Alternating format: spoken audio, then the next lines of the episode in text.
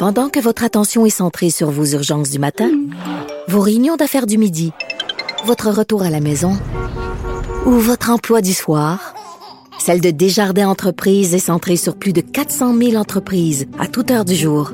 Grâce à notre connaissance des secteurs d'activité et à notre accompagnement spécialisé, nous aidons les entrepreneurs à relever chaque défi pour qu'ils puissent rester centrés sur ce qui compte, le développement de leur entreprise.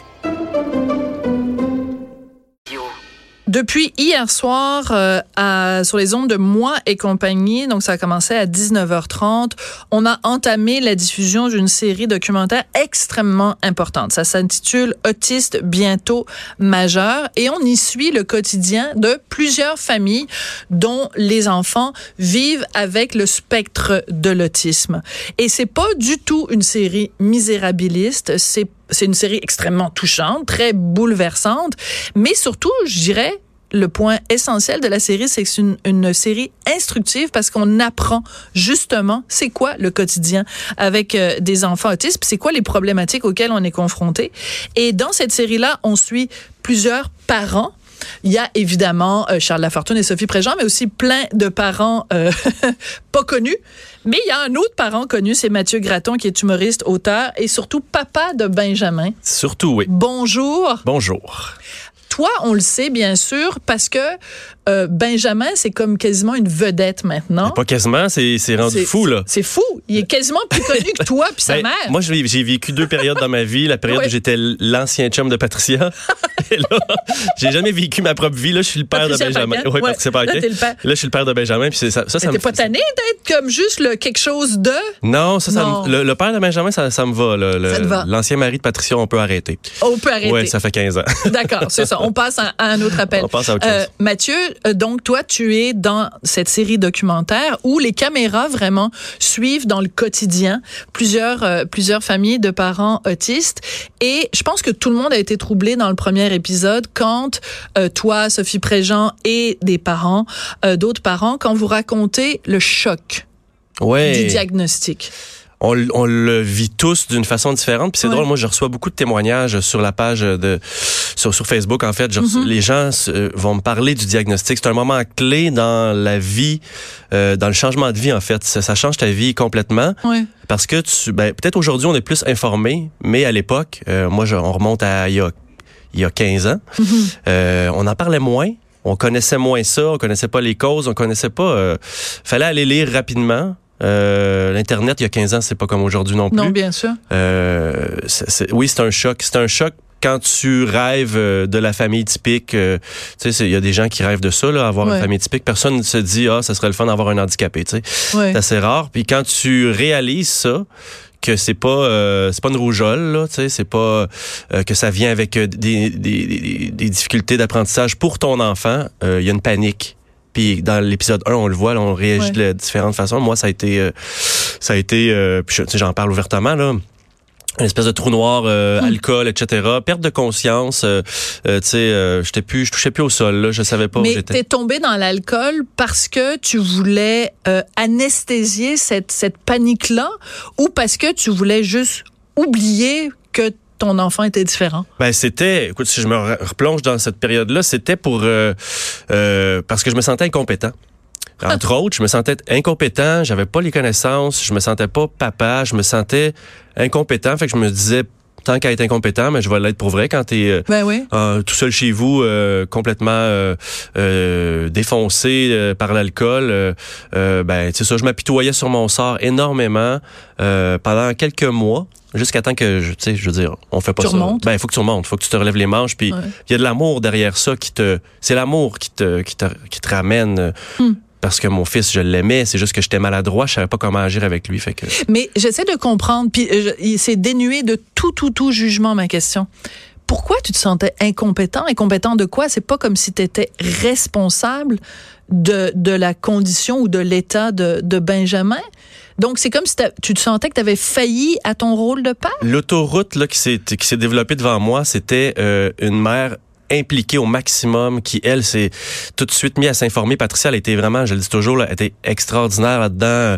Si on a eu des services en bas âge, là, c'est grâce à elle. Moi, je me suis effondré. Donc, toi, tu te sentais incompétent par rapport à une mère ultra performante. Ben, je voyais passer les spécialistes, euh, j'assistais aux, euh, aux premières séances euh, avec les psychologues Ok. puis tout ça, puis j'étais pas capable de suivre la, la POC, comme on dit. Oui. Euh, je regardais ça aller, puis j'étais encore en train de faire une espèce de deuil que je connaissais même pas. Mon deuil continue euh, encore aujourd'hui, mais j'ai, c'est ça. Il y a eu un, un- une espèce de blackout. Au lieu d'embarquer dans l'autobus qui allait vers euh, la joie, le positif et euh, l'espoir, moi j'ai choisi l'autre autobus à côté avec deux crevaisons qui était le désespoir. euh, Ça marchera pas, on y arrivera pas. Tu sais, c'est, euh, oui, on peut. Moi je me juge là-dessus euh, de temps à autre. Aujourd'hui, tu sais, je j'accepte mon mon faux pas euh, parce que ce faux pas là va peut-être réconforter certains parents qui ont eu le même puis qui se culpabilisent. Euh, il est jamais trop tard pour euh, pour se dire ben on va s'occuper de de de- d'entourer notre enfant parce que l'autisme là le plus gros problème c'est l'entourage euh, c'est pas oui il y a les services puis tout ça mais quand t'as pas les services et que t'as l'entourage et que t'as la capacité à t'informer déjà tu pars avec beaucoup plus d'avantages que des familles qui sont démunies au niveau au niveau entourage, famille, euh, Ouais. amis, et qui se, qui, se- qui se referment sur eux-mêmes, puis qui n'ont pas la capacité, je ne veux pas dire n'importe quoi, mais de, de, de faire eux-mêmes les recherches, Mhm. puis d'aller s'informer, puis de, tu sais, déjà quand tu as l'entourage, euh, c'est c'est la, la chose. C'est important. C'est ça qu'il faut s'assurer. Tu as dit tout à l'heure le mot deuil et euh, je pense que quand on est parent, euh, de toute façon, il faut qu'on fasse des deuils. C'est-à-dire qu'il y a des petits deuils. Là, tu te dis, bon, mettons, euh, je vais dire une niaiserie, OK? Mettons, tu rêves que ton... Toi, t'aimes le hockey, tu rêves que ton enfant soit joueur de hockey, puis tu te rends compte que tabarnouche, il est pourri au hockey. Mais il est excellent Ça, c'est un petit deuil. Voilà, c'est ça. Ou il est, excellent sur la PS4. OK, ça, C'est des petits deuils. Ouais. C'est une goutte d'eau dans l'océan comparé au deuil que tout parent d'autiste doit faire parce que c'est même pas le deuil d'un enfant euh, performant ou d'un enfant parfait ou d'un enfant si, c'est juste le deuil de avoir parfois une conversation simple avec son enfant. C'est- ouais, c'est ça- majeur. C'est selon les cas, la, la- la lourdeur là, des cas, ça va de la, le deuil de faire une conversation, le deuil d'avoir une famille qui peut euh, qui peut partir n'importe où spontanément, sans organisation. Euh, ça va. euh, mais les, les, les deuils les plus difficiles, c'est les deuils quand ton enfant est conscient et qu'il a des désirs et qu'il a des rêves. Ça, c'est les deuils les plus difficiles parce que tu sais qu'éventuellement le deuil de ton enfant que lui comprendra pas qu'il Ouais. est en train de vivre un deuil, il peut pas conduire une voiture ou il peut pas euh, Hmm. partir tout seul, il peut tu sais il y a des ça c'est le cas de Benjamin là. Euh, c'est ces deuils là moi qui, me f- qui me font le plus mal de, de, de dire OK ben lui il tripe ses chars, il rêve Hmm. de conduire une auto, il connaît toutes les marques mais il conduira probablement jamais sur euh, sur les routes du Québec, peut-être en campagne quelque part caché là, mais il conduira pas une voiture. Puis Hmm. lui c'est sa fixation, tu sais, conduire une auto. Donc le deuil qui te fait le plus de peine, c'est pas ton deuil à toi, c'est ses deuils à lui. Oui, parce que OK, il travaillera pas 40 heures semaine, Hey, j'ai aucune aucune Non, aucune on n'est peine. pas triste de ça. À la limite, je suis content pour lui. euh, Ouais. euh, si, si l'entourage est là puis s'en occupe, il va, il va vivre une vie probablement moins stressante Ouais. à, cet égard-là, là, financièrement, parce qu'il n'y a pas, pas une conscience que lui a. Mais ses deuils à lui, euh, ouais, sont difficiles. Il veut voyager, il veut. si je le laissais partir, il, il- il partirait puis il se débrouillerait probablement, mais il arrive toujours quelque chose. Mm. Euh, c'est arrivé à Québec la semaine passée. On était à Québec. Ouais. J'étais au festival Comédia. Puis moi, mon fils, je laisse euh, de la corde, comme on dit. Là. Je, depuis toujours, vas-y, fais tes expériences, euh, trompe-toi, euh, pose des questions, débrouille-toi. Il y a un cellulaire, ça, on va se le dire. Et il est parti sans me le dire. Il était parti euh, souper, ça, j'avais dit, va souper, choisis un restaurant sur la Grande Allée, puis reviens me rejoindre au chapiteau après. Et boy, Il tu prends comme- moi je Non, ça, ça va. Ouais, ok, on l'a fait à. New York aussi. OK, Hey boy. OK, vas-y, On est rendu là. Sauf Mon cœur de mère est déjà brisé en mille morceaux, ouais. là, mais je te laisse aller. Ben, je le rappelle, il revenait pas. Ouais. Il était dans l'autobus. Il avait décidé de prendre le bus de Québec. Ouais, c'est ça. Et Là- pour aller où? À Montréal? Non, non, pour se promener dans les, les lignes locales. OK. Là, je me suis dit, bon, je panique pas, il, il connaît ça. Sauf que là, il revenait pas, il revenait pas, il revenait pas. Puis à un moment donné, il répondait plus. Et puis à un moment donné, c'est la police qui m'a appelé. Euh, oui, ça me fait toujours un peu sourire parce que, au moins quand la police t'appelle, euh, puis qu'ils sont avec lui, t'es t'es content. T'es correct, ouais. Mais euh, écoute, c'est. Il est parti à l'aventure tout seul, sans permission. Il s'est fait traiter de petit con dans l'autobus parce qu'il s'est trompé de sortie puis il est rentré dans l'autobus. Puis là, le jugement est embarqué. Le, le chauffeur s'en est mêlé de ce que je sais, là. Ouais. Puis ça a fini que lui, il était bien relax, là. Puis la police était là. Puis la police m'a appelé. Il est pas perdu, mais voulez-vous qu'on vous le ramène? Euh, oui, Oui. Euh, ramenez-moi là, mais il est-tu correct? Oui, oui, il va très bien. Il est sorti de la voiture de police, ben relax. Mais en même temps, je pense que c'est ton côté aussi humoriste puis performer, puis tu arrives à trouver quelque chose de drôle là-dedans. Parce que quelqu'un qui serait peut-être plus euh, contrôlant ou plus, euh, tu sais, vraiment intense, euh, euh serait pas capable de, de, de, voir quelque chose de drôle là-dedans? Mais moi, je dis toujours, tout se travaille jusqu'à la limite du potentiel. tu connais ton enfant, tu sais qu'il qu reviendra, tu sais qu'il peut pas prendre l'autobus tout seul. Fait, fais pas comme euh, Mathieu Graton puis Benjamin, là. Fais pas comme, ah, on va l'envoyer dans le, à Trois-Rivières, tu sais. Ouais. Euh, fais-le pas, tu sais. Euh, teste-le. Ça va jusqu'à la limite de, ton enfant. Puis c'est sûr que, euh, oui, je fais beaucoup d'expérience avec mon fils, puis on est dans le plaisir, puis je, je le pousse depuis longtemps, ça aide. Les premières fois, c'était plus stressant.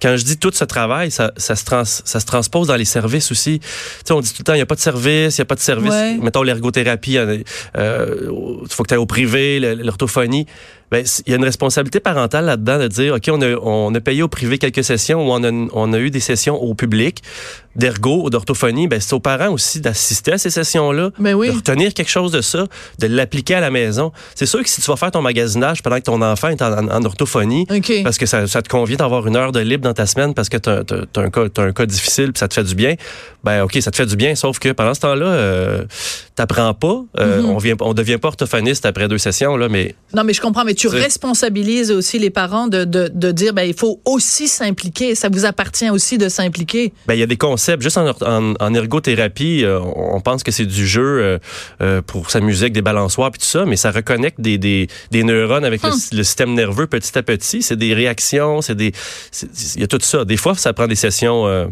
je dirais sans les parents. Ouais. Mais une fois de temps en temps, il faut que les parents, je pense, assistent à ça pour transposer ça à la maison. Qu'est-ce que cette série-là va changer parce qu'il y a 10 épisodes. Donc, euh, il reste encore donc 9 mercredis euh, sur les ondes de Moins et compagnie. Au bout de ces 10 épisodes-là, qu'est-ce que toi t'espères, toi Mathieu Gaton, ben, que les gens au Québec vont avoir compris qu'ils comprenaient pas avant sur l'autisme? Ben moi, ce que j'aime de la série, c'est qu'on est sept familles. Sept, sept euh, en tout cas, sept parents, sept... Très différents. Très différents, c'est ça. Parce que là, on, ça fait longtemps qu'on commence à comprendre, mais là, c'est clair. Dans la série, ça va de la personne autiste lourdement atteinte qui a été placée, qui a moins de capacité encore à communiquer. Euh, le fils de Charles et Sophie euh, est atteint quand même assez lourdement aussi au niveau mm. du verbal puis tout ça. Puis ça va jusqu'à à celui qui, est, qui, a une job là, qui travaille en animation de jeux vidéo puis qui est à l'université, mais qui a eu d'autres difficultés quand il était jeune. Fait que ça va servir à, montrer un peu le spectre, euh, à rassurer des parents, aussi à, éduquer la population, à les accepter aussi parce que. Mais comme le chauffeur d'autobus mm-hmm. ou la personne dans l'autobus qui a traité ton fils de petit con, c'était pas l'idée de, l'année? Oui, mais euh, qui était cette dame euh, Peut-être aussi avait-elle une déficience Non, puis ton, ton, ton fils c'est pas marqué je suis autiste. des fois, oui. Oui? selon son comportement, mais des fois, ça peut être quelqu'un qui est erratique. c'est ça. On va apprendre ça, c'est ça qui est bien, et aussi ben, peut-être ça va donner l'idée au gouvernement de créer un système parce que on fait toute notre petite affaire chacun de notre côté. Je parle des fondations là, euh, à gauche à droite, puis les parents travaillent tellement fort pour avoir des maisons de répit puis tout ça. Puis le gouvernement il donne là, il y, a, de l'argent, mais on dirait qu'il n'y a pas de système encore. Hmm. Puis il est pas trop tard, je pense, pour mettre un système. Euh, puis Charles d'ailleurs a rencontré le premier ministre. On va voir ça au dixième épisode. Et ça aussi c'est un c'est un souhait de ma part que nous autres, il, il va avoir 18 ans, ça va, être hmm. entouré, mais pour les autres là, qu'il y ait quelque chose de concret. Tu sais, ça, ça pourrait être bien. Et pour Mathieu Graton, pour toi personnellement, ça va avoir changé quoi d'avoir participé à cette série-là? Euh, ben moi, ça m'a permis euh, en fait euh, encore de passer du temps de qualité avec mon fils, mais les fois où on a tourné où j'étais pas là, euh, tu sais, je sais pas ce qui se passe moi chez maman, il m'envoie pas une vidéo après. mais là, c'est le fun parce que les fois où j'étais pas là, je vois le résultat, je vois sur vidéo comment il a agi avec euh, avec un marchand par exemple, ah. puis ça me permet de travailler d'autres choses. Je vais donner un exemple qui est dans je sais pas quel épisode, il faut qu'il achète quelque chose, tant de grammes de viande, je, je l'ai envoyé faire des commissions, 450 grammes et le, le, boucher lui donne 441 grammes. Ça a pas passé, là. ça, a duré là, un bon cinq minutes. il ah voulait son 9 grammes de plus. C'est très drôle. Fait que ça aussi, je suis content de le voir agir. ça m'amène encore plus de fierté. Et moi, j'aime tous les autistes. Fait que de voir la série, hmm. j'ai quasiment, j'ai autant de fun de voir les autres, euh, puis des côtoyer. Euh, c'est une passion pour moi. Mais je pense que t'as pas compris ma question, Mathieu. Qu'est-ce que ça m'apporte? Là, C'est là que je te regarde droit dans les yeux puis qu'on va vivre un moment d'émotion. Qu'est-ce que ça t'apporte à toi? Parce que tu t'es énormément ouvert dans cette série-là. Juste le premier épisode que moi j'ai vu, j'ai découvert un Mathieu Graton que, que je connaissais pas. Tu sais, quand tu parles de tes problèmes d'alcool puis tout ça que tu as vécu à ce moment-là. Donc, qu'est-ce que ça t'apporte, toi, du fait d'aller publiquement parler de ça? Ouais, bon, c'est une bonne question. Euh, je pense que ça me déculpabilise à, un, certain, à un certain degré de pouvoir le dire. Euh, Puis tu sais, oui, ça a été le début, mais c'est revenu par la suite. Là, j'ai eu des nombreux découragements. Euh, Des rechutes, c'est des correct, rechutes. droit. de- ouais, ouais, Ouais. De, de- cha- à chaque deuil avait sa, sa, sa rechute. Puis tu sais, j'aurais Ouais. j'aurais appuyé sur le bouton à un moment donné. Là, peux-tu être pas autiste, mon fils là? Euh, T'aurais appuyé sur ce bouton-là? À un certain moment, oui. Oui. Parce qu'il y a eu toutes sortes d'affaires. Là. Tu sais, On n'a pas le temps de tout raconter dans la série puis aujourd'hui, mais il y a des découragements. Là. Quand ton enfant est pas propre à 9 ans, là, euh, T'es cœur de changer des couches. ben, il est propre, mais je veux dire, il y a des accidents à l'école à 9-10 ans. Là, tu fais comme. euh, il était propre, là, mais je veux dire, Ouais. ah, ben, venez le chercher, euh, tu sais, il a sali son pantalon. Là. Ouais. Alors, je vais te poser une dernière question, Ouais. Mathieu. Euh, la série s'ouvre. Euh, la personne qui fait les entrevues demande à Charles si euh, ton fils était pas autiste pendant une journée, que- qu'est-ce que tu ferais?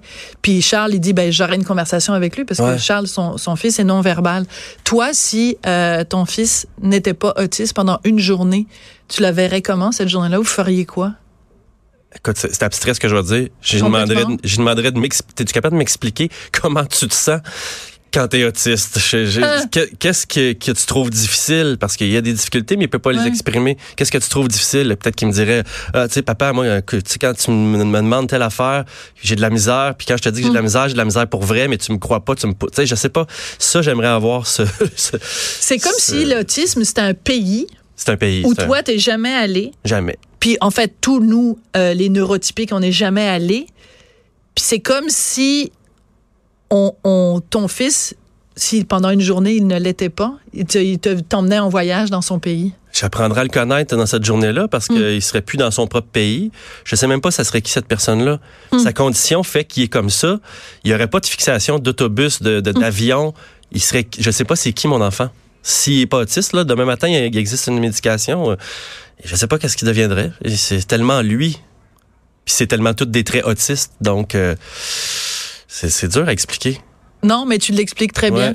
En tout cas, mais t'expliques très bien à quel point c'est difficile à expliquer. Ouais, c'est c'est- c'est abstrait. Ben, de toute façon, ça reste encore euh, un mystère, tout ça. Un grand mystère. Il- Mais en tout cas, un mystère que cette série-là, vraiment, qui est très, très touchante et très instructive, nous permet d'avoir une petite fenêtre, mettons comme une carte postale du pays de l'autisme.